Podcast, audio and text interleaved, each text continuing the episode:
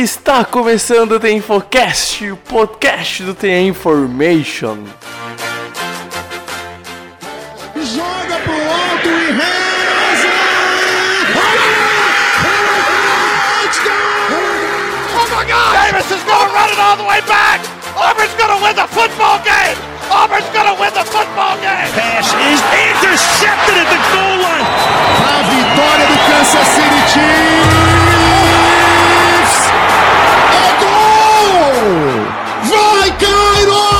Fuck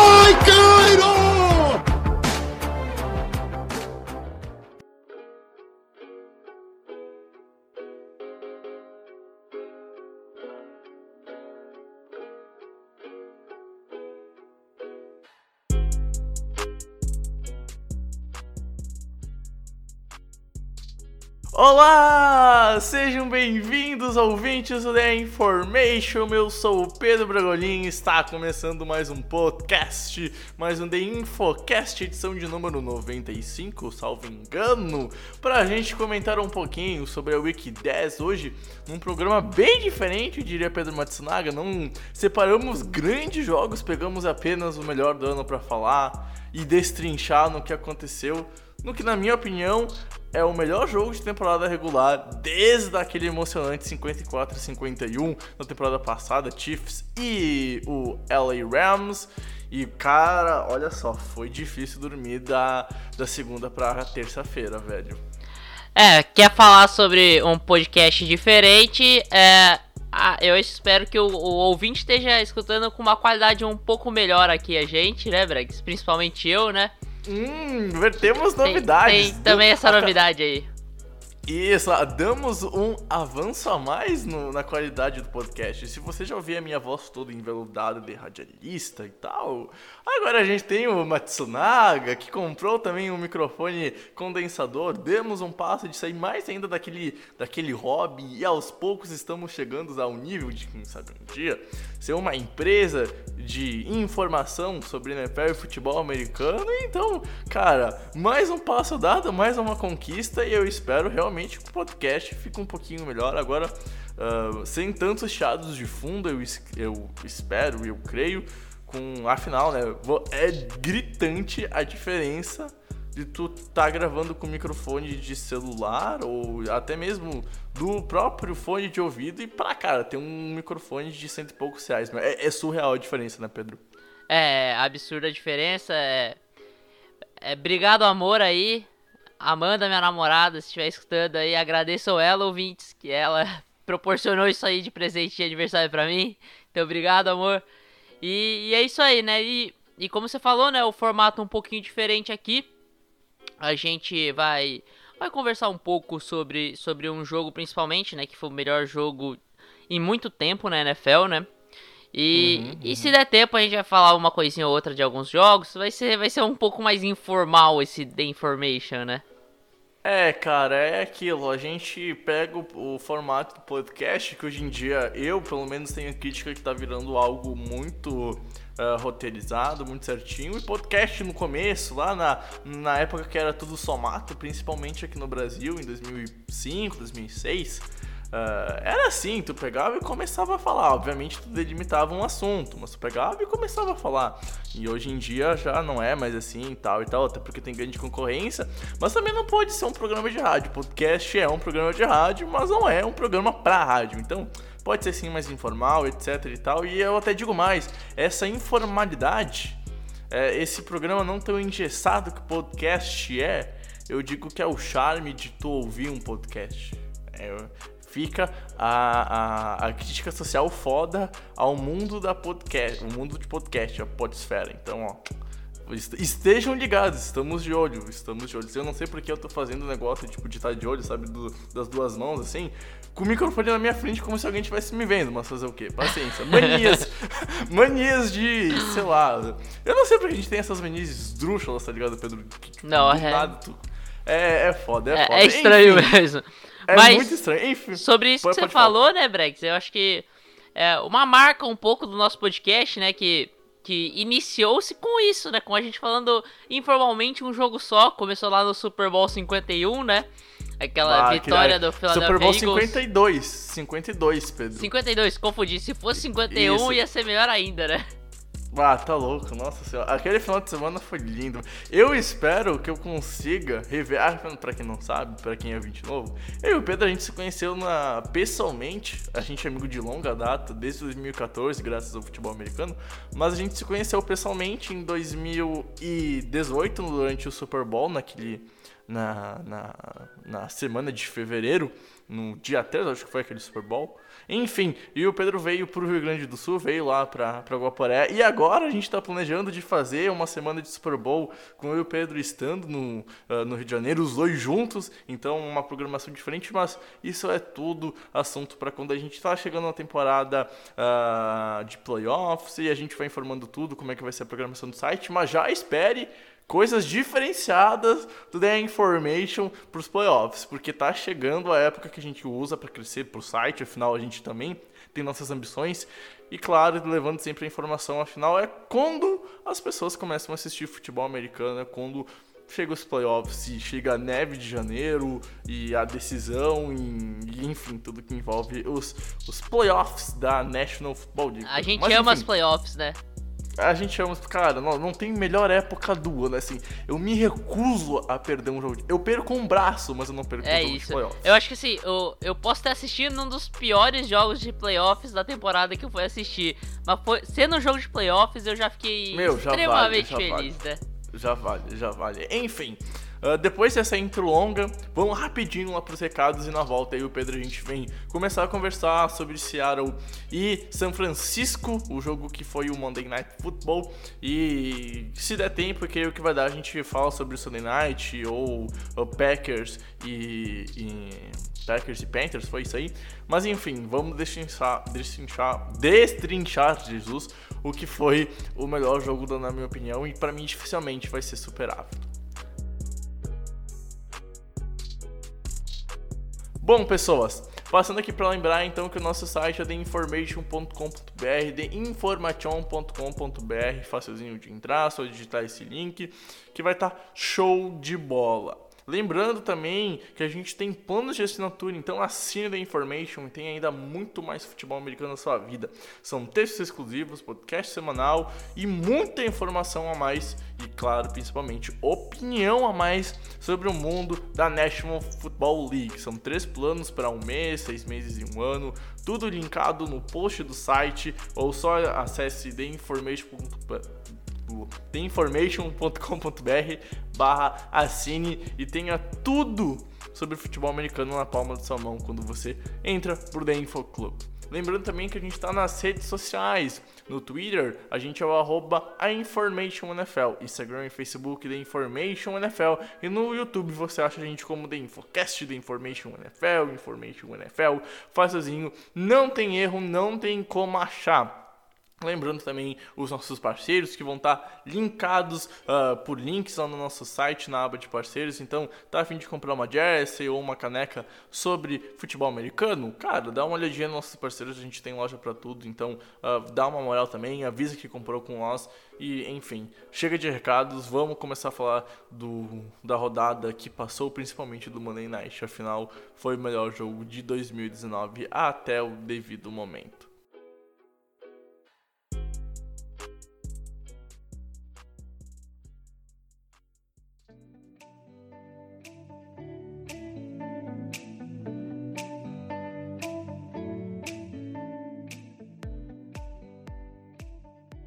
Bom, Pedro Matsunaga, vamos lá então começar a destrinchar o que foi Seattle Seahawks e San Francisco 49ers. Em termos de emoção de longe em temporada regular, foi o jogo que chegou ao mesmo nível, na minha opinião, de, de Rams e Chiefs ano passado, aquele 54 a 51. Ah, não foi o mesmo poderio ofensivo, mas nem por isso foi um jogo que foi pior. E, na minha opinião, eu consigo pôr os dois jogos no mesmo nível, Pedro, pelo fato de como foi a história do jogo, todos os turnovers, etc, etc e tal. Mas assim, dá pra dizer que esse jogo é sem dúvidas e pra mim não talvez não tenha outro jogo a não ser o da semana 17 entre essas mesmas duas franquias que provavelmente vão decidir quem vai ser o campeão de divisão. Naquela semana 17, jogo em Seattle provavelmente vai ser o Sunday Night Football que encerra a temporada regular. Mas assim, até esse momento que a gente tá gravando, pós semana 10, cara, que jogo que foi Seattle Seahawks e San Francisco 49ers, né? Cara, é um jogaço, né? Digno de, de um San Francisco 49ers e Seattle Seahawks que, que a gente imaginava, né? Uh, a gente viu uh, as duas equipes jogando nível altíssimo. Uh, os ataques funcionando bem em de determinados momentos e as defesas fantásticas. Russell Wilson jogando em nível MVP, né? É, o pass rush dos, dos 49ers mostrando porque é o pass rush dos 49ers. Já o Clown voltando a seus, seus tempos áureos, né? Pressionando muito o Jimmy Garoppolo. Ele deve ter. Cara, depois eu vou pesquisar um pouquinho essa estatística, mas ele deve ter tido. É, na casa de dezenas pressões no, durante o jogo, isso é um absurdo. Tem time que, é, que não atinge isso num jogo inteiro, né? Um jogador só conseguiu. E, cara, você é, falou um pouco pra mim, deu uma introdução, uma introduzidazinha.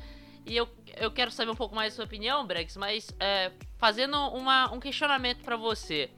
Esse Seattle Seahawks São Francisco 49ers 20, 27 a 24 ou aquele é, é, Kansas City Chiefs versus Los Angeles Rams do ano passado, cara? Ui, difícil. Difícil.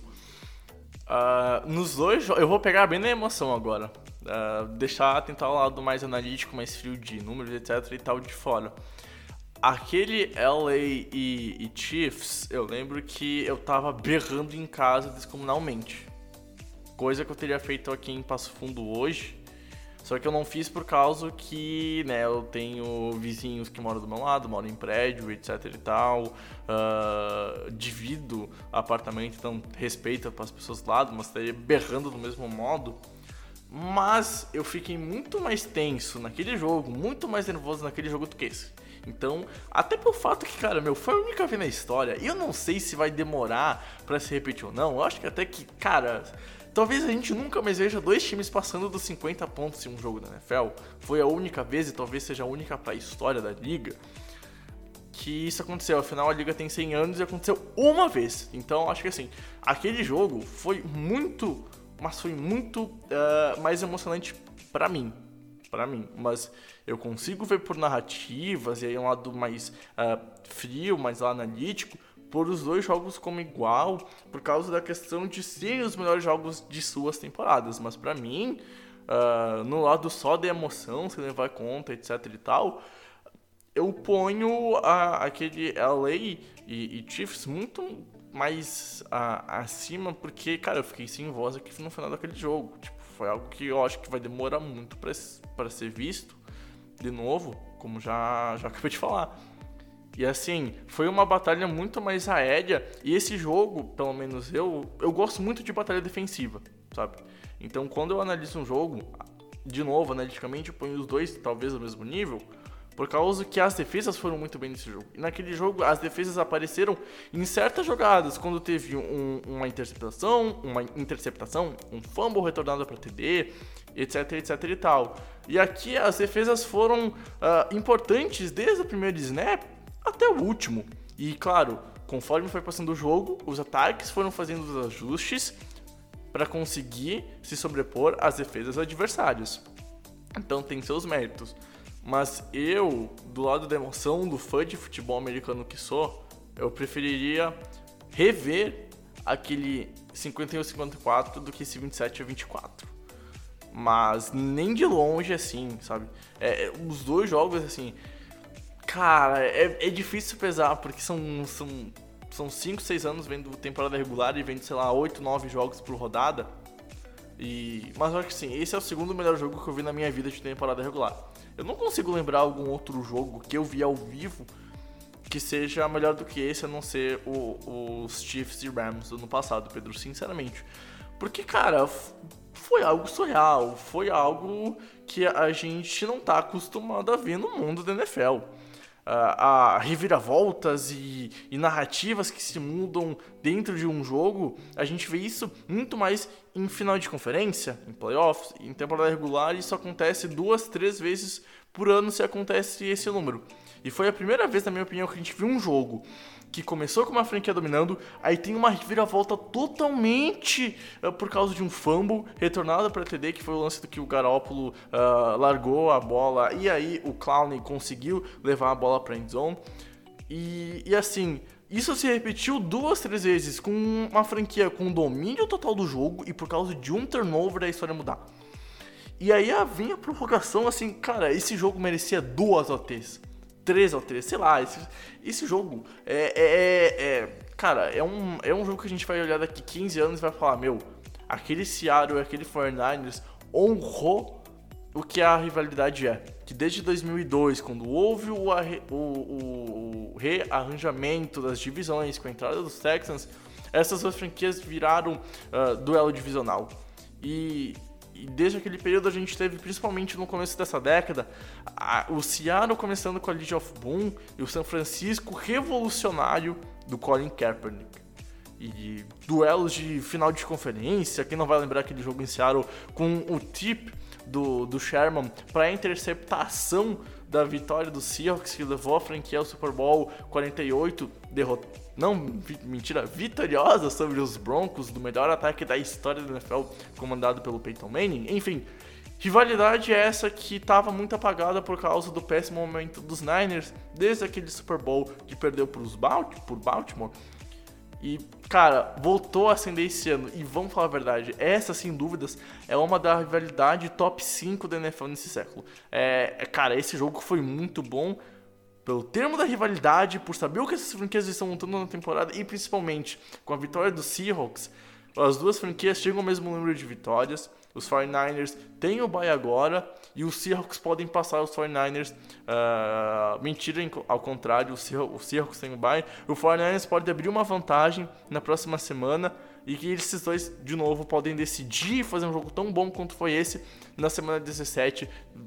Quem sabe para ser o campeão de divisão, quem sai vitorioso. Mas assim, é. Cara, sei lá. É uma noite assim que eu, como fã de esporte, principalmente, não, sou, não só como de futebol americano, não vou conseguir esquecer na minha vida. Porque, cara, que jogo, que jogo digno, digno de final de conferência, porque não pode ter Super Bowl, são dois times da mesma conferência, mas digno de NFC Championship Game esse jogo, velho. É, então, uh, e aí, eu acho, eu acho algo curioso você falou, né? que esse jogo é digno de um AFC Championship Game.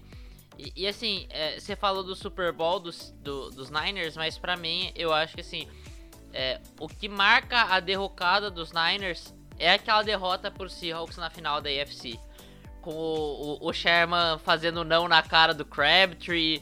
É, depois uhum, dali uhum. O, o Colin Kaepernick é, tem a, a, decadência dele. Então eu achei, achei curioso o que você falou.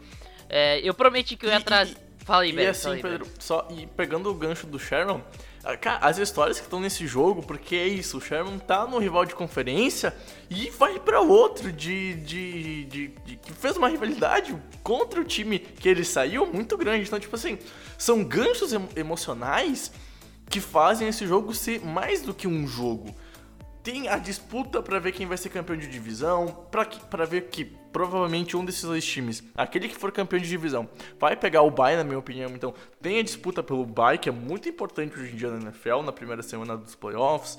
Tem essas histórias com jogadores que são comuns entre as duas franquias e cara, assim, são tantos enredos, são tantas histórias, são tantas narrativas que é nesse momento que tu vê, cara, que o esporte não é só esporte, sabe? Cara, é, sei lá, é assim, é, é, é, é aquele jogo pra tu chorar vendo, lembrar que tu viu ao vivo uh, esse Seahawks e 49ers, e aí talvez alguém esteja ouvindo falando, ah, eles estão aumentando o jogo, ai, não sei o que, que nem foi tudo. Cara, sei lá, foi tudo isso sim, foi tudo isso sim. Eu, sinceramente, uh, é, é, é um jogo que, cara, sei lá, sei lá, é Uh, não sei se a gente talvez tenha algum Super Bowl tão bom quanto se foi esse jogo, sinceramente, Pedro. Você tá falando desse ano, né? É, sim, desse ah, ano, sim, obviamente. Sim. Do que o Super Bowl 54 pode ser, Não sei se ele vai ser melhor do que esse É. jogo. E já adianto, talvez não seja, porque o nível que a gente viu nessa partida, não só de narrativa, mas tático e técnico, cara, foi muito bom.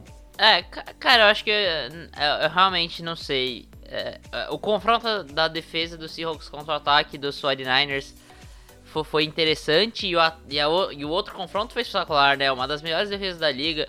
Pra mim, a melhor junto com a dos Patriots. Hoje eu não faço distinção de qual é melhor, qual é pior das, das duas.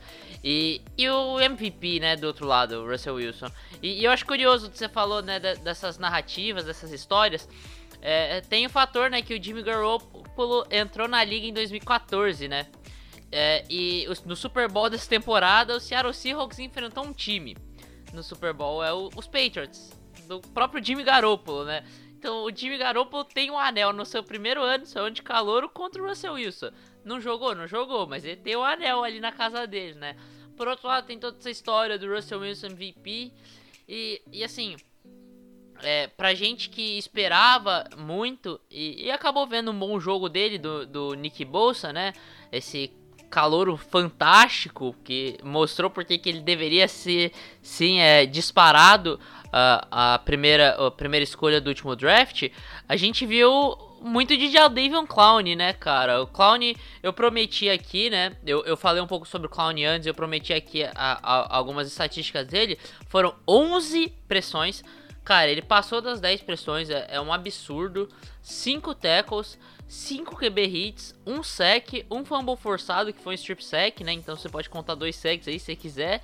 E um fumble recuperado para touchdown. É, fora isso, ele deveria ter um sec a mais, com uma pressão a mais, que deram uma falta ali dele de, de unnecessary roughness absurda, né, Brex? Então, eu acho que assim, essas narrativas a gente, a gente vê as milhares e é espetacular, né, cara? É, é fantástico a gente ver tudo que esse jogo nos proporcionou. É, a gente vê um Fred Warner que era que, cara, não tinha destaque, nem, não tinha muito destaque, não tinha muitos olhos das, da, de, das pessoas que acompanham a NFL. E, e, a gente vê ele tendo esse jogo espetacular que ele teve contra o Seahawks, né, cara? Então, é, eu acho muito legal desses, desses episódios, desses grandes jogos, é que os personagens não são só os grandes personagens, não é só o Russell Wilson, não é só o, o Nick Bolsa, não é só o Richard Sherman, mas também é nessas horas que surgem alguns personagens improváveis, né? É, cara, é, é são narrativas que se formam, é, são jogadores que são undrafted free agents que vão lá e, e fazem catch milagrosos para TD, etc e tal. E, e, é isso, velho. A gente viu uh, todos os jogadores dos dois times se envolvendo numa partida que foi ganha nos detalhes. E aí a gente pode, por exemplo, eu acho que a principal desvantagem pro lado do Seahawks foi a sua OL. Sofreu demais contra a ADL dos 49ers, como a gente já comentou assim. Uh, cara, todo, todo snap chegava pressão sobre o, o, o Russell Wilson. Uh, só que não de só um jogador. Por exemplo, se a gente pegar a ADL do Seahawks contra OL do, dos 49ers, a gente tinha momentos subidos e tal, mas geralmente tinha somente um jogador chegando lá, que era o Clown, tipo, parte da absurda do, do, do, cara. Aliás, cara, como o Texans vendeu caro, o, quer dizer, vendeu barato essa troca, velho. Só uma escolha de terceira rodada, meu Deus do céu. Enfim, e aí nos finais a gente viu, cara, toda, toda a DL, toda a profundidade da linha defensiva se envolvendo, conseguindo sec, uh, strip sec, forçando fumble, uh, deixando uh, o Russell Wilson em problemas em toda a descida, sempre tendo que se movimentar no pocket. E aí a gente viu o Russell Wilson começar a se firmar mais na disputa por MVP. Uh, até semana passada eu falava, cara, eu acho que Christian McCaffrey é o cara para ser MVP por causa disso, disso, disso, disso e tal. Só que pesa muito o jogo que foi esse 49ers e Seattle, o peso que esse jogo tem e não só as stats do Wilson, porque ele acabou com, com números bons, mas ele foi bem mal no primeiro tempo e tal. Mas é a história de como ele conseguiu se reafirmar nesse jogo, a história de como ele conseguiu uh, pegar a franquia e levar os 49ers de pouco a pouco por Uh, ofensivamente, porque a defesa desde o começo do segundo quarto assim, já estava uh, dentro do jogo. O ataque demorou um pouquinho mais para engrenar, mas pouco a pouco pôs o Seattle dentro da partida.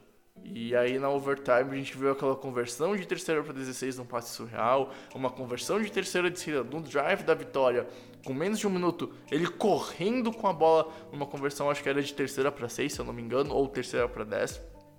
Ou seja, cara, ele fez de tudo.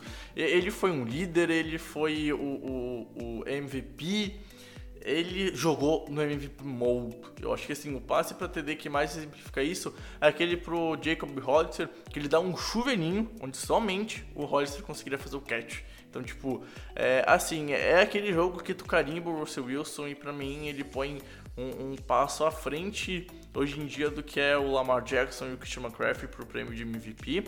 Mas independentemente disso, cara, é, cara significa muito para Seattle essa vitória, porque se perdesse, ficaria complicado, porque não controlaria o, o, o próprio destino para ir para ir a próxima temporada, para ter o, o ser campeão de divisão. E hoje em dia, com a vitória que teve, além de derrubar o time invicto e o que é hoje para mim o melhor time da NFL, faz Seattle contro controlar sim o seu próprio destino, controlar o, o seu futuro da NFL para ser campeão de divisão uh, de novo nessa década, né, Pedro?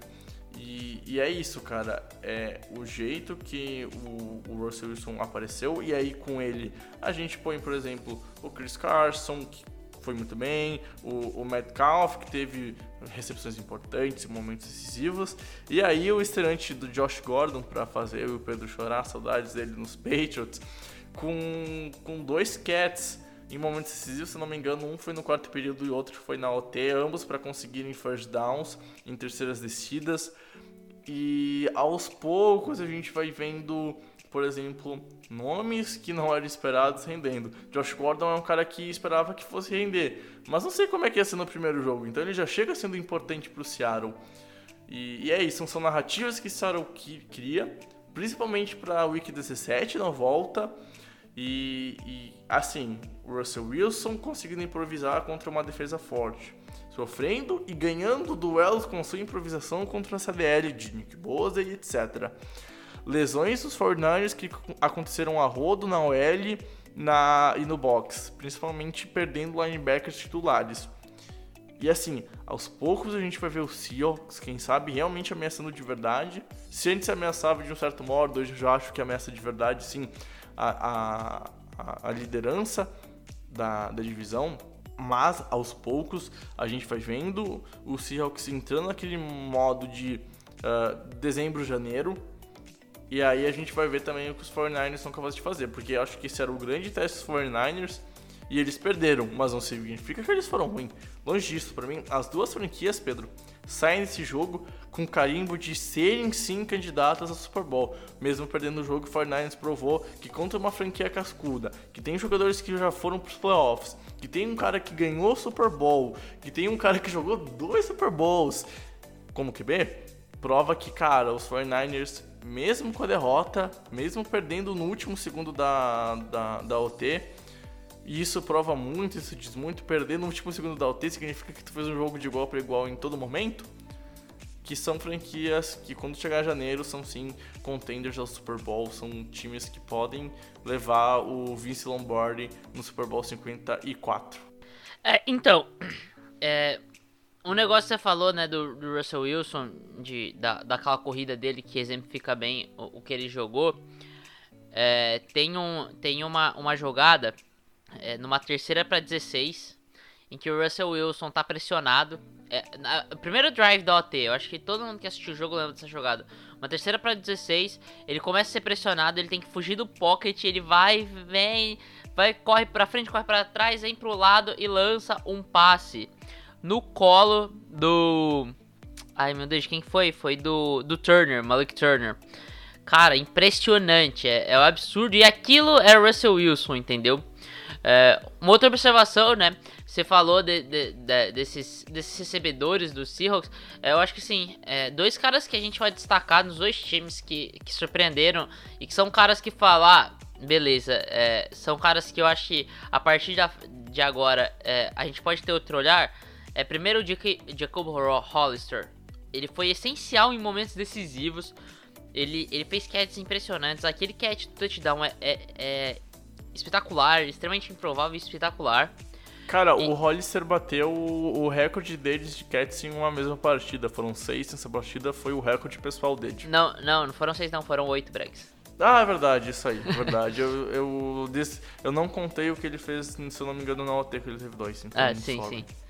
E, e outro cara que, que teve um. Teve acho que uns dois. Uns dois drops ali. Um até muito fake, ele deixou a bola pro Caetano uma porrada bonita. Mas o, o Debo Samuels, né, pelo lado do, do San Francisco 49ers, meu Deus do céu, que, que jogador. Foi espetacular também o Debo Samuels. Passou das 100 jardas, é, é um calouro, não, é, e nunca tinha passado das 100 jardas, foi para 112 jardas é, nesse último, nessa segunda-feira. E, e assim, é, eu, eu, eu, dois últimos destaques aqui que eu quero falar ainda sobre, sobre essa parte de, de uns números e de outra coisa. É, primeiro, é, o, teve três momentos que eu fiquei muito puto no jogo. O primeiro foram com chamados da arbitragem. Eu fiquei muito revoltado, principalmente de faltas pessoais que marcam de forma absurda. Mas isso deixa pra lá. A gente já falou disso em outros podcasts aí sobre arbitragem há algum tempo atrás. É, o segundo momento foi a interceptação do Russell Wilson. Eu não entendi aquela interceptação na, na OT, mas tudo bem, deixa passar. Ele compensou totalmente, liderou o time depois daquilo.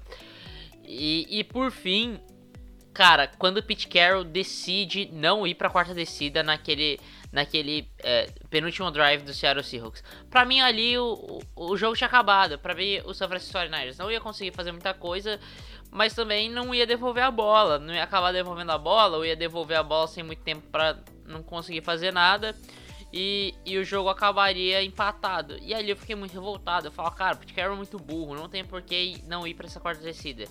E no fim das contas eu tenho que, que aplaudir o Pete Carroll. Parabéns, Pete Carroll, que vo, você, eu... É, você não é o head coach mais velho da liga, tanto tão vitorioso, que passou por, por, por, por Patriots, é, foi muito bem no USC Trojans lá, voltou pra NFL, tá aí há tanto tempo no, no Seahawks, ganhando Super Bowls à toa, né? Então, é, parabéns, Pete Carroll, por, por, essa decisão que foi muito acertada, né, Brex? Cara, eu, na hora do jogo, eu não consegui twittar, nem, nem responder o Pedro, a gente não tava em cal, a gente tava só conversando por WhatsApp. Eu não consegui falar que eu também iria pra quarta descida, e ah, agora fica fácil falar. Então, cara, é que assim, tu tem uma defesa muito forte, que tava parando, uh, que pelo menos parou durante bom, boa parte do jogo, não naquele momento, mas uh, tava parando o ataque dos 49ers. É um jogo que se tu perder complica demais para tu voltar a controlar o próprio destino para ser campeão de divisão. E com empate, talvez tu até consiga ter mais chance de voltar a controlar o próprio destino. Só que se perdesse, sabe, complicado. E aí tu vê o, o 49ers indo para 9-0, etc, etc e tal. Enfim, eu também teria ido pro punch muito por causa da defesa, e aí depois a defesa realmente fez o que todo mundo sabe que os Seahawks conseguem fazer defensivamente. E depois o Russell Wilson fez mágica e tal. Mas enfim, é, cara, é, é impressionante, né, Pedro? Vamos combinar. Eu acho que não teve ninguém que não se arrepiou quando teve a interceptação do Russell Wilson na overtime e o Pete Carroll chegou assim: Não, vem aqui, vem aqui pro meio do campo, vamos lá, porra, vamos fazer isso, aquilo, porra, a gente é Seahawks, cacete, vamos lá, vamos lá. Pegando a unidade que tinha a responsabilidade de não deixar a franquia se abalar naqueles. num, dos. Num, cara, assim, é, aquela interceptação é, é algo que mata o jogo moralmente, tá ligado? É algo que mata o jogo moralmente.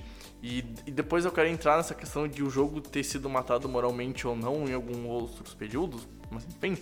Uh, cara, ele pegou e pôs a franquia pra cima. Sabe? A, a, aquele momento tu vê a diferença entre técnicos que são campeões e a Gates da vida, sabe? Uh, é, cara, é surreal, é surreal a energia que o Carroll tem no campo. É surreal o, o Cara, parece que ele tem 30 anos, tá ligado? O cara tem 70 com energia de 30, velho. É, é surpreendente, é surreal, velho. E, e, e, é isso, o Celtics não se abalou, uh, conseguiu parar os Niners por conta de drops, vamos falar a verdade. E, e, enfim, já passando para esse assunto, pegando esse gancho, cara, ah, fez falta o Sanders e o Kiro nesse jogo para os Niners, né, cara. Como os como os recebedores de São Francisco não seguravam uma bola, velho, sei lá, foram dois, três drops em downs com passes bons do Garoppolo que deveriam ter sido primeiras descidas. Inclusive, dois em, em, em momentos decisivos no quarto período e na overtime. E a bola foi dropada e Seattle conseguiu parar o ataque dos Niners. Mas assim, cara, fez falta, hein, velho? É, primeiro assim, é, falar um pouco do, do Pete Carroll que você falou, né? Cara, é o momento que arrepia ali. Você vê o Pete Carroll ali, ah, cara, cabeça com cabeça ali com a defesa, vai lá, coloca o, coloca o braço ali para gritar, chamando a defesa espetacular. E, e, nesse, mesmo, nesse mesmo aspecto, dá pra é, elogiar o, o, Robert Saleh, né? O de, coordenador defensivo dos 49ers. É, tem a que mesma absurdo, energia. cara. Que absurdo, que energia. Tem a mesma energia. Assim, é o jogo inteiro, cara, é, indo ali com, é, com a DL dele, com a secundária dele, comemorando cada jogada, empurrando, impulsionando cada jogador seu. Então, é, absurdo isso. É, e, e, sobre isso, né, que você falou do, do, do Emmanuel Sanders, do, do, George Kittle, principalmente o Kittle, eu acho que assim, o, o Jimmy Garoppolo sofreu muito sem, sem o George Kittle. É, ele, ele olhava pro meio do campo ele não tinha muito o que fazer. É, depois que o Sanders é, sai do jogo, é outra partida pro ataque do, dos 49ers, né? É, o Jimmy Garoppolo é um bom quarterback, mas ele depende bastante desse, desse jogador da confiança dele. Que, Cara, que por Tu acha que o Garoppolo sai como desse jogo? Sai um cara que uh, comprovou que pode sim, mesmo com todas as adversidades, fazer um jogo duro e dar vitórias em janeiro para os 49ers, não leva em consideração a temporada regular, porque os Niners são time de playoffs. Então, pense em janeiro. O, o Garoppolo, Jimmy G, hoje é um cara, após esse Monday Night, que dá vitórias em janeiro com toda a diversidade ou é um cara que vai chegar lá e vai pipocar? Tu acha que o que, que pode acontecer uh, com o Jimmy G quando a gente chegar na, na postseason? Cara, o Garoppolo não é o Tom Brady, o Garoppolo não é o Russell Wilson, o Garoppolo não é o Rodgers.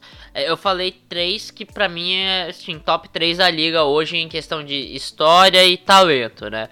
É, tem o Patrick Mahomes ali, mas tudo bem. Mas em questão de história, mais talento, conjunto, acho que é, é o 3 o 3 aqui junto com, com o Drew Brees ali, né? É, o Garoppolo não é esses caras. É, o, por, que, por que, que eu tô falando isso, primeiramente, né? Cara, é, um dia feliz do, do Tom Brady ou um dia feliz do Jimmy Garoppolo, eu, o Tom Brady é um pouco melhor. Um dia feliz do Russell Wilson, um dia feliz do Garoppolo, o, Garo, o, o, o Russell Wilson é melhor, o Roger Rodgers também. Agora, num dia é, não tão bom pro, pro Russell Wilson, num dia não tão bom pro Aaron Rodgers, num dia não tão bom pro Tom Brady, eles arrebentam o Jimmy Garoppolo num dia não tão bom. Esse é, esse, esse é o ponto, entendeu? É, esses caras não tem como você falar, eu sei comparar eles. Você não fala, ah, eu sei comparar o Tom Brady. Ah, é só fazer pressão sem sem é, sem mandar blitz e a, e a, minha secundária jogar bem. É simples, é só defender perfeitamente que eu paro o Tom Brady. É, é, é, isso, ah, o Russell Wilson. Ah, é só a secundária marcar bem, eu tiver o spy e minha DL pressionar, fazer ele sair pro lado que eu quero do pocket. Cara, você tem que fazer tudo perfeito para vocês parar esses caras. Ou seja, não tem como você ter certeza que você vai parar Russell Wilson, que você vai parar Aaron Rodgers, que você vai parar Tom Brady. O Jim Garoppolo tem como. Se você parar o jogo corrido dele, se você destruir as principais uh, armas do jogo aéreo dele, e, e, dito isso, se você conseguir parar o George Kittle é, e, e, o Emmanuel Sanders e não deixar o jogo corrido se sobressair, que foi o que aconteceu nesse jogo, né? O jogo corrido não funcionou tão bem. Uh, o, o, o, George Kittle não estava na partida. Depois que o Emmanuel Sanders saiu, acabou o jogo pro Garoppolo. O Garoppolo foi, foi razoavelmente bem? Foi, mas ele não é capaz de levar o time para vitória sendo assim. E, e para mim é isso, entendeu? Uh, o Garoppolo não é ruim, não. Mas pra mim ele tá no nível de, de Matthew Stafford, que é um ótimo jogador também, como o Garoppolo. Uh, não sei, cara. Caras desse nível, talvez Kirk Cousins, por exemplo. É, é o Kirk Cousins eu, eu sempre focar todo que... jogo, talvez? Cara, sei lá, eu acho que para decisão eu confio mais no, no, no Garoppolo. Só que eu acho que também o que pesa a gente nunca viu ele como titular em playoffs. A gente sabe que ele tem experiência e creio que a experiência dele em banco de reserva, mas pelo fato de jogar nos Patriots, ajude no psicológico dele. Ô, na- calma aí. É, você falou que a gente não viu ele nos playoffs. A gente não viu nenhum dos três que eu falei nos playoffs. É. Nem o Cousins, nem o Stafford, nem o, o É, Garoppolo. tem isso. É, mas assim, eu acho que se... vamos, vamos parar pra pensar, cara. Não precisa nem por O Cousins a gente já viu em playoffs e foi mal contra Green Bay. Tem, tem esse jogo, Pedro. Mas pegando só o, o espaço amostral de dezembro, ah, como a gente também nunca viu o Garópolo sob pressão em um time de playoffs brigando por bye e por divisão em dezembro, a gente já viu os outros dois brigando para talvez levar essas franquias aos playoffs. E por exemplo, Kirk Cousins pipocou nos Redskins contra aqueles Giants morto e contra os Bears já pelos Vikings num jogo onde a franquia de Chicago foi toda bem reserva, bem de boa, tipo assim, ah, vamos lá cumprir tabela e não lesionar ninguém, a gente já tá em playoffs, não briga pro bye, mas tá no de 3, vamos só lá jogar etc e tal. E perdeu.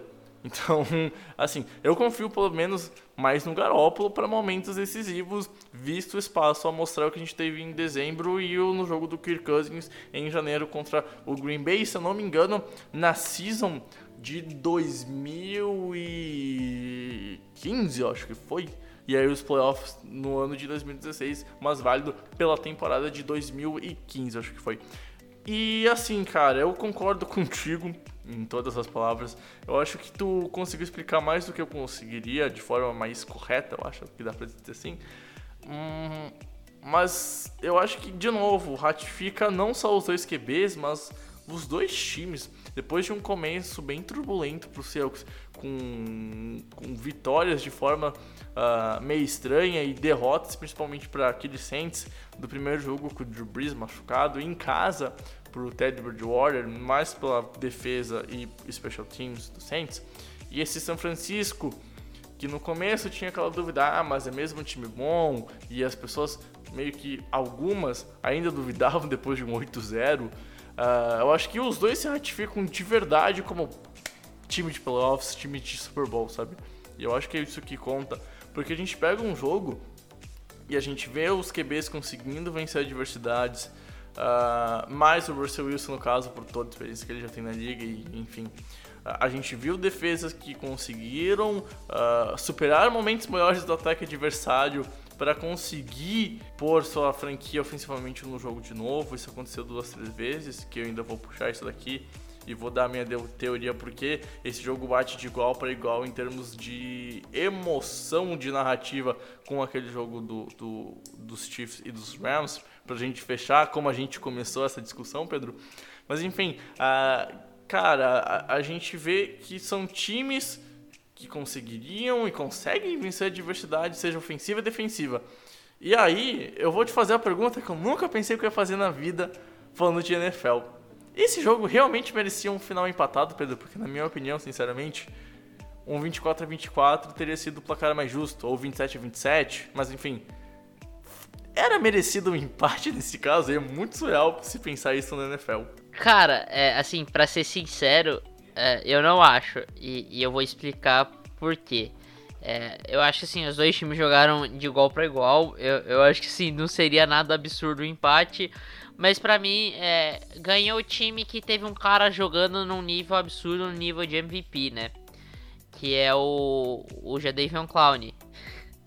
Mas, que assim, eu acho que é, mais que o Russell Wilson, esse, jogo é, é- Eu acho que coroa. Essa vitória coroa uma partida é, de outro mundo do Jadavion Clown. Não, princi- principalmente pelo fato dele ter tido o TD, que pôs o Seahawks que no jogo. abriu, é, abriu, abriu o- o- um pouco pro Seahawks jogar, sim, né? Sim, sim, sim. E, e aquela jogada, meu, vamos. Cara, eu ri muito. Olha assim, foi a jogada mais engraçada que eu vi na minha vida na NFL. que é o Infete roubando a bola do. Ah, do não, Russell meu Deus Wilson. do céu. E aí o, o Clown ele consegue forçar o fumble. Ah, sorry. Ah, ah, o... Você confundiu o. Eu é confundi o, os dois é times. É o. É, é incrível, é incrível. É que eu já tô, eu já tô me antecipando. Mas enfim, depois a gente volta pra essa jogada. E. Só que, qual, cara, qual foi o fumble que o Clown forçou? Deixa eu tentar me lembrar. O, o que ele forçou é, é o que ele dá um tapinha na bola e recupera. O que ele recuperou foi um, um foi um sec, se eu não me engano, foi do defensive tackle que eles que, que os dois defensive tackles fazem instante se cruzando e aí a, ele tá correndo ele vai chegar na pressão Isso, a bola escapa aí, ele, ele já aí. tá no caminho da bola ele pega ela pra para endzone Isso aí, isso aí, isso aí. E, e, cara, é é isso. Ele abriu o jogo pro Seahawks, ele abriu o jogo pra a franquia inteira. Não só a defesa, que já vinha no mau momento, se restabelecer, ainda mais, mas o ataque entrar de verdade, né? O primeiro quarto foi um vareio dos Niners, foi, se eu não me engano, 130 e poucas jardas contra nem 10 dos Seahawks, que não conseguiram nenhum first down no primeiro quarto. E, e parecia que não ia ter uma noite muito animador. E aquele fumble do Garoppolo muda tudo e, e etc e tal. Cara, sei lá, é tantos momentos que eu, eu juro por Deus, eu realmente me perdi. Eu confundi, sei lá o que a minha mente fez. Porque, cara, foram sete. Foram seis. Foram seis turnovers. Foram. ah, ou foram sete. Deixa eu abrir aqui, eu tô com as stats. Vamos, vamos simplificar a minha vida. Ah, deixa aqui. Ó, foram três fumbles perdidos por Seattle, dois pelo São Francisco e foi uma interceptação para cada lado, cara. Então, tipo, o, o jogo foi emocionante em, em todos os sentidos, defesa, ataque, etc e tal, porque vamos pegar a linha de raciocínio do que foi o enredo do jogo, Matsunaga. Vamos lá, então. Começa o jogo 10 a 0, uma surra do São Francisco. E aí a gente vai pro segundo período. Após uma série de pontos trocados, o São Francisco pode abrir 17 a 0. Fumble Garópolo, recuperado pelo Clown para TD. E aí a gente tem um 10 a, um 10 a 7. Aí a gente vai ficar todo o segundo quarto com ah, ajustes sendo feitos e as franquias brigando para ver quem vai conseguir se impor. No momento ah, mais de igual para igual no primeiro tempo, e aí os Seahawks começam a virar o jogo, começam a indícios que vão retomar a, a liderança do placar. Ou melhor, vão chegar à liderança do placar pela primeira vez à noite. E aí o Metcalf, numa jogada que ele poderia ter sido pela sideline e muito controversa na, de ser fumble ou não, ah, que tem um jogador do São Francisco que sai e força o fumble, mas ele estava fora de campo, mas depois ele voltou, enfim, um- um- uma arbitragem que demorou muito tempo para decidir o que era aquela jogada e nem tinha como resolver em pouco tempo. Mas enfim, vai lá, fumble, bola na endzone recuperada pelo São Francisco, vai para o intervalo com a vitória do, do, dos 49ers. Começa o segundo tempo e Seattle, no terceiro quarto, consegue pegar todo o momento do jogo para si. Assim como foi um vareio no primeiro quarto para os 49ers, nesse terceiro quarto a gente tem uma inversão do momento e aí a gente vê o o São Francisco sofrer e os 49ers abrir 21 a 10. E aí, então, Pedro, a gente tem num drive que São Francisco ah, poderia morrer no jogo, afinal tinha que parar, porque poderia ficar 28 a 10 e dava todos os indícios que o Russell Wilson conseguiria sim levar essa franquia do Seattle para matar o jogo naquele momento. Ele sofre um fumble nessa jogada que o Ifed roubou a bola e, ah, deixa que eu vou tentar resolvê-lo, sabe? Se empolgou. E aí sofre um fumble recuperado pelo São Francisco e vai para touchdown, vai e vira TD. E aí a gente tem de novo uma inversão de momento que põe o São Francisco no jogo, que drive depois consegue empatar, deixa 21 a 21 e aí vira uma trocação de socos com ninguém tendo o jogo na mão até o final, até a vitória do, do, dos. Porque daí então os 49ers vão lá, tentam defender, tentam parar os Seahawks. O que, o Russell Wilson, no modo MVP, vai lá e faz o 24 a 21 no chute do, do, do Jason Myers, certinho no meio do Wilson. E aí de- deixa menos de 2 minutos e os 49ers vão lá num, num drive bem 8 ou 80 do Garópolo, com três passes quase sendo interceptados, drops dos recebedores, mas passes que também vão na mão, passes que dão 49ers a chance de empatar e empatam um jogo com com um kicker, Pedro, que chegou na semana antes e, cara, só teve a missão de ter que acertar um chute de mais de, de 40 jardas para vencer, para empatar o jogo, melhor dizendo, e levar para prorrogação.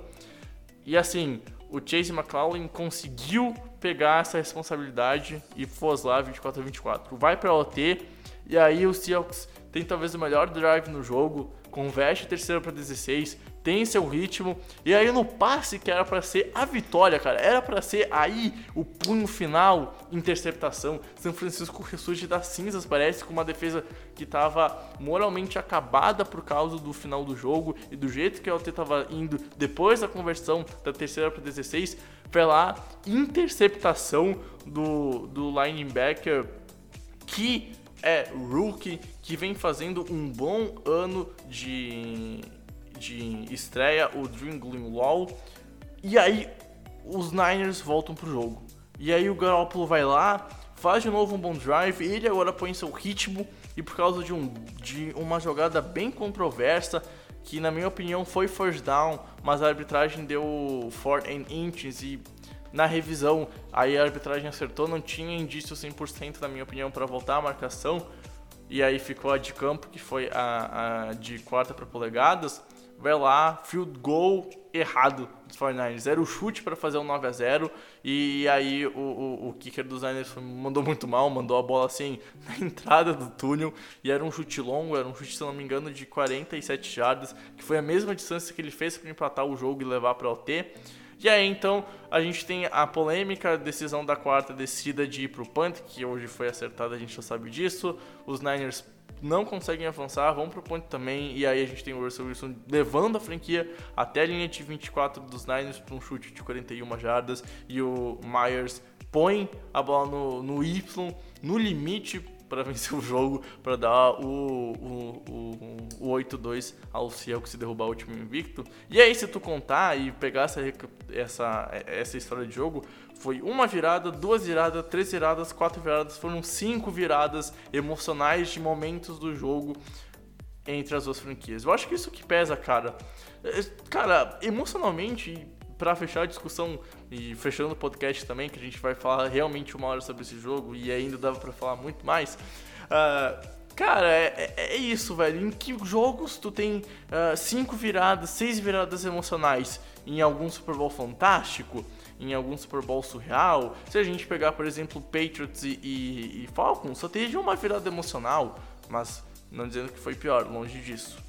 Uh, se a gente pegar o, o, Super Bowl 52 que, os, que o, os Eagles ganhou, de cabeça, assim, eu me recordo de três grandes principais viradas emocionais na partida.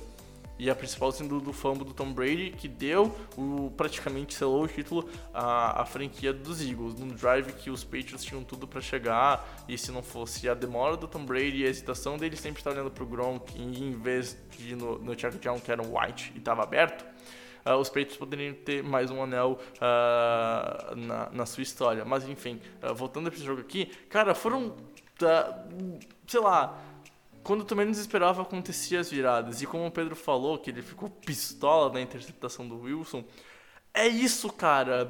Esse jogo, é, é, é esse lance prova o que foi essa partida, o que foi esse embate.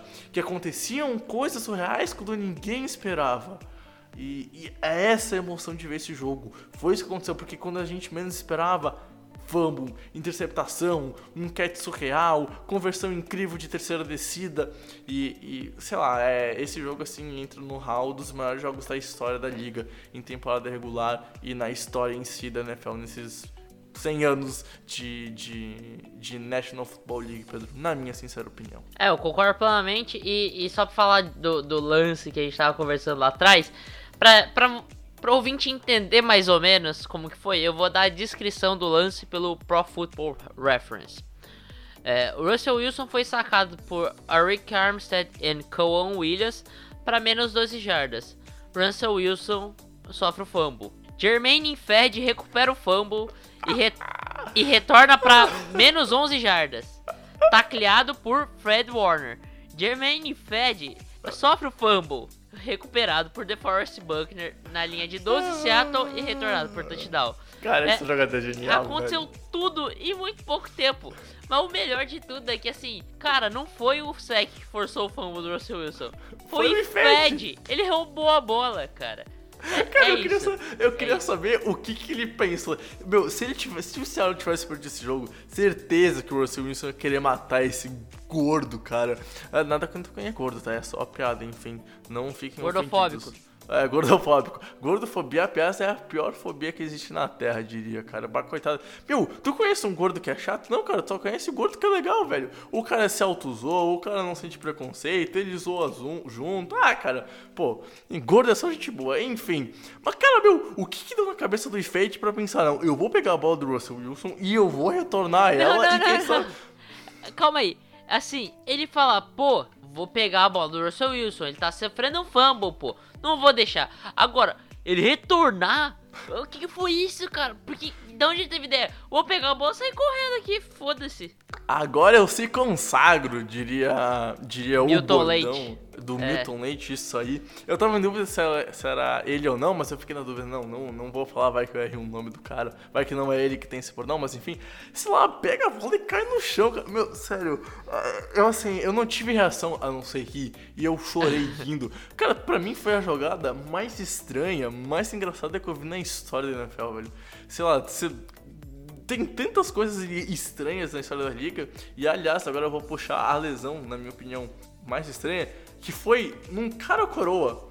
Em, dois, em 1947, eu não lembro o jogador, eu não lembro o time, eu acho que era dos Giants. Num cara coroa, ele foi chutar ah, o chão, tipo, dar uma batidinha no chão, porque perdeu o cara coroa. E ele teve uma lesão no pé que encerrou a carreira, de- a carreira dele. Era um kicker. Não vou dizer mais nada, né? Eu acho que isso assim, é o lance mais bizarro com o futebol americano não estando ah, ocorrendo. E aí, agora vem o IFED e pra mim põe é, é, essas duas histórias não, não, no mesmo não. nível, cara. Não, não, não, não, não, não. Calma, Ah, Bregs. Ah, Não, pa- para aí. não meu. se emociona porque o, o, o mestre supremo, Deus de todas as coisas, Mark Sanches, proporcionou uma cena linda também, né? Ah, é, cara, o Bud, é nossa, daria um ótimo podcast de, de off-season pra ver qual jogada é a mais engraçada da história da NFL. Meu, pensa só, cara, tu tem o Russell Wilson, ele tá caindo com a bola e até o momento ele consegue, ele tem até um controle da bola. E aí o Ifed, ele põe a mão na bola e pra, e ele arranca a bola, ele tira literalmente a bola do Russell Wilson.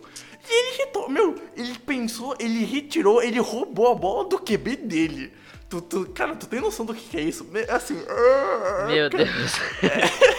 é assim, é, é o prêmio, assim, de, dos trapalhões, cara, sei lá. Ou no caso do trapalhão, porque foi só um só, né? A cagada foi só dele.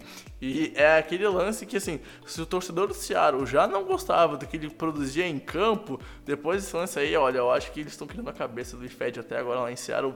Pra sorte dele, o Celtics ganhou. Porque é, ia ser uma daquelas jogadas que a gente ia lembrar que, puta, velho, isso daí decidiu o jogo né, nessa M que o IFED fez. Então, ah, sei lá, cara, são tantas histórias, são. É, tanto detalhe de um jogo, cara, que, ó, é. é- sei lá, é, é incrível, velho. Eu quero morar nesse jogo. É. Ah, velho, eu acho que é por isso que a gente gosta de esporte. E é por isso que a gente gosta de esporte, sabe? São narrativas, são jogos emocionantes que, que tornam isso aí. E, enfim, Pedro, vamos já acabar o, o- o- fechando o podcast. Então, se tu tem um tipo de destaque pra fazer, faça agora quase uma hora de episódio sobre só um jogo e merecia. Vamos ser a verdade. Se tu quer saber de mais jogos, assine no site. A gente comentou o que foi a rodada de domingo de NFL em texto. E aí a gente não falou desse jogo, obviamente, porque foi só sobre o domingo de NFL. Mas enfim, tem lá outros destaques. Eu comentei sobre cinco jogos importantes que aconteceram em uma análise sobre eles. Então tem sim, ah, só que em outro formato, a série que a gente faz ao longo de toda a temporada sobre analisando a rodada. Então, Pedro, se tu tem algum destaque pra dar, faça agora. Eu dou o último destaque que eu posso dar aqui é. Cara, só pra não falar que a gente só falou de, de 49ers e Seahawks, é, o Green Bay Packers é o time mais ajudado pela arbitragem da liga. É de propósito? Não é? Não, eu, eu acho que não é de propósito. Mas eu acho impressionante como o Green Bay Packers consegue ser tão ajudado pela, por decisões erradas da Meu, arbitragem. não pode tocar no É. Rodgers, velho. Meu, ontem, eu juro por Deus, ontem eu tava vendo o jogo, teve, teve dois lances do Clown que ele chegou, ele encostou no, no Garópolo e ele jogou o Garópolo no chão depois que ele já tinha, que o próprio Garópolo tinha feito passe. Foi a mesma jogada da, daquele roughing the passer que o Garoppolo que o Garoppolo, que o, o Rodgers sofreu na endzone e que a- o juiz deu falta. Meu, cara, meu, a arbitragem na NFL é assim, é... sei lá, eu- na minha opinião, é pior do que no Brasileirão. De verdade, cara. É muito ruim, é muito ruim, é muito ruim, é muito ruim, cara. É todo, é todo jogo um erro, é todo um jogo, a- a- algum drive que deveria acabar, enfim. Mas por Deus existir e ser um, um, um, um- ser justo, um drive que teve essa falta escandalosíssima que não existiu em cima do, do, do Aaron Rodgers, o, o mesmo jogador que cometeu a falta, o McCoy, ele parou o, o time do, dos, dos Packers na linha de uma jarda numa jogada que era para acabar o, o quarto, em vez de ir pro field goal, tentaram a conversão e tentaram um TD, e aí o McCoy foi lá, apareceu e disse aqui não, queridinha, e jogou longe o, o, o Aaron Jones.